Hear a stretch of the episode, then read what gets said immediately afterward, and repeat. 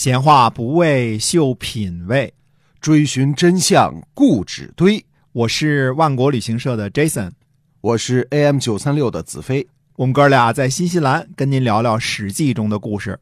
各位亲爱的听友，大家好，欢迎收听《史记》中的故事，是由新西兰万国旅行社的 Jason 为您讲的。最近呢，给您介绍了我们的这个网上购物平台万国到家啊，都是好多好东西哈。嗯，也希望大家呢原谅一下，我们要做广告带货，因为现在国际旅游没法开展，我们这么多司机导游，嗯，办公室人员也得活着，对吧？对，这个带货呢，我们绝对是良心带货，好东西啊，卖给您。那么您呢，也可以在疫情期间还能尝到新西兰的可口的牛羊肉啊、海鲜呐、这些、大家呢都是相互之间的一个帮忙。对，呃，您得原谅我们一下啊。关键我们一直秉承着这个提供优质服务的这样的一个宗旨，必须的必须的对我们不管是旅游还是我们这个现在我们的超市都是这个宗旨哈。是的，嗯那，么接着还是讲《史记》中的故事啊。好的，人类到了公元前二百六十多年的时候呢，随着各地文明的发展呢，战争开始成了常态。嗯，呃，公元前二百六十五年啊，罗马共和国由于接受到西西里岛的墨西拿的请求，接受其为同盟国而进入了西西里岛，与西西里岛的另外一个迦太基的国家呢发生了利益冲突，从而在公元前二百六十四年呢引发了第一次布匿战争。这一打就是二十三年。第一次布匿战争结束的时候呢，罗马从旱鸭子一跃而成为地中海的海军强国，战胜了海军大国迦太基。迦太基的将领哈米尔卡的儿子汉尼拔，嗯，在什么时候呢？在秦始皇统一中国的那一年，公元前二百二十一年，继位为迦太基领地的西班牙总督。呃，三年后，汉尼拔率领大军翻过比利牛斯山脉，在冬天呢，从北部翻越常年积雪的阿尔卑斯山，攻入意大利本土，引发了长达十六年之久的第二次布匿战争，被罗马人呢称为汉尼拔战争。呃，等到了公元前二百零二年的时候呢，被迫撤回北非的汉尼拔在扎马会战当中输给了罗马的名将大西皮阿，迦太基呢丧失了地中海的霸权。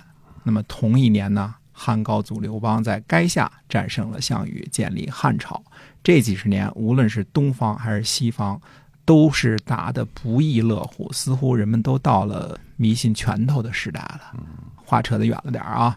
话说公元前二百六十三年呢，秦国的白起攻下了韩国的南阳。南阳位于今天焦作之下的修武县，这就断绝了太行阳长道。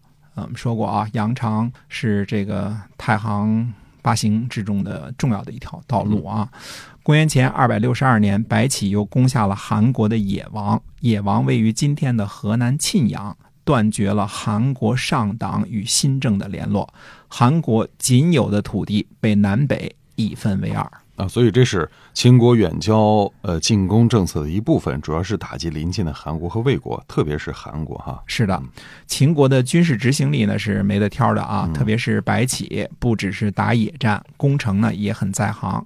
野王是韩国的软肋，嗯韩国被秦国呢从中间一断为二了嘛。嗯，那么韩王是怎么反应的呀？韩桓惠王惧怕秦国的强大，决定主动把上党献给秦国，以换取屈辱的和平。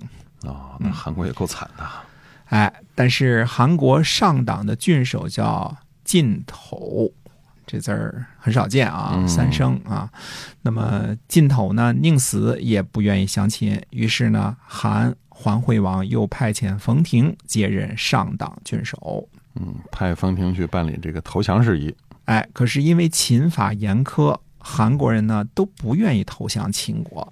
冯亭就和官吏和当地的人民商量说呢，说通往郑国的道路已经不通了，秦国每天都在前进，韩国抵挡不了，不如投降赵国。赵国肯接受上党，秦国一定来攻伐。赵国被秦国攻击，一定会亲善韩国，韩国和赵国联合在一起，这样才能抵挡秦国。呃，这是属于合纵思想啊。那么冯亭也没有办理投降秦国的手续，而却要投奔赵国了。哎，冯亭守上党三十日，并同时呢派使者去赵国说，韩国不能守卫上党，要献给秦国，但是官吏和百姓宁可做赵国人，不愿意归附秦国。现有城市和城邑一十七座，愿意再拜献给大王。嗯这桃子反倒让赵国摘了。赵孝成王就询问平阳君赵豹说呢，说冯亭进献上党十七座城邑，咱接受了，怎么样？哎，那赵豹怎么说啊？赵豹说：“圣人把没有缘故得到的好处认为是祸患。”赵王说：“那里的人民感念我的德行，怎么能说是没有缘故呢？”赵豹说：“秦国蚕食韩国，终决不让互相往来，就是认为自己能够坐收上党。韩氏之所以不投降秦国，是想嫁祸给赵国呀。秦国出辛苦，赵国得好处。”虽说强大的不能从弱小的那里获得利益，又哪里有弱小的从强大的那里获利的道理呢？哎，这不是没有缘故的好处吗？秦国用牛来耕田、运送粮食、使用军队，一步步蚕食、分裂了上国的土地。现在秦国呢，政治清明，不能跟秦国为难，请千万不要接受上党。赵王说。我们出兵百万，积年累月也攻不克一座城池。现在有十七座城邑来归附，这样的好事，这是天大的利益呀！那么赵豹出来之后呢？赵王又召集平原君和赵宇来询问。嗯，那么平原君是怎么看待的呀？平原君也说：“说我们平时出兵百万都难于攻占一座城邑，现在坐收十七座城邑，这是天大的利好消息啊！”嗯，看来这个平原君的见识可比不上他弟弟赵豹啊。赵王说：“善。”就命令平原君去接受韩国上党的土地。平原君派人对冯亭说呢。毕国使者陈赵胜啊，自己报名啊，说毕国国君呢，让赵胜转告，封您为万户侯，封三位县令为千户侯，都世世为侯，官吏和人民都赐爵三级，官吏和人民相安无事，都赐予六金。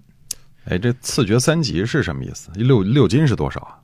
爵位制度呢，本来是秦国最开始实行的，啊，看来其他国家呢也都效仿了。一个爵位啊，它代表着相对应的福利，比如说有田一顷一百亩啊，少上徭役等等。六金呢是多少钱就不得而知了。总之是又封官又给钱，大家都有好处啊。那冯廷高兴了，冯廷垂泪不肯见使者，说。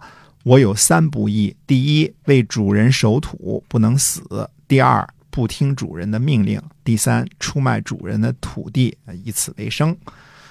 那么，根据《汉书》的记载，冯亭最后还是接受了赵国的封赏，为华陵君。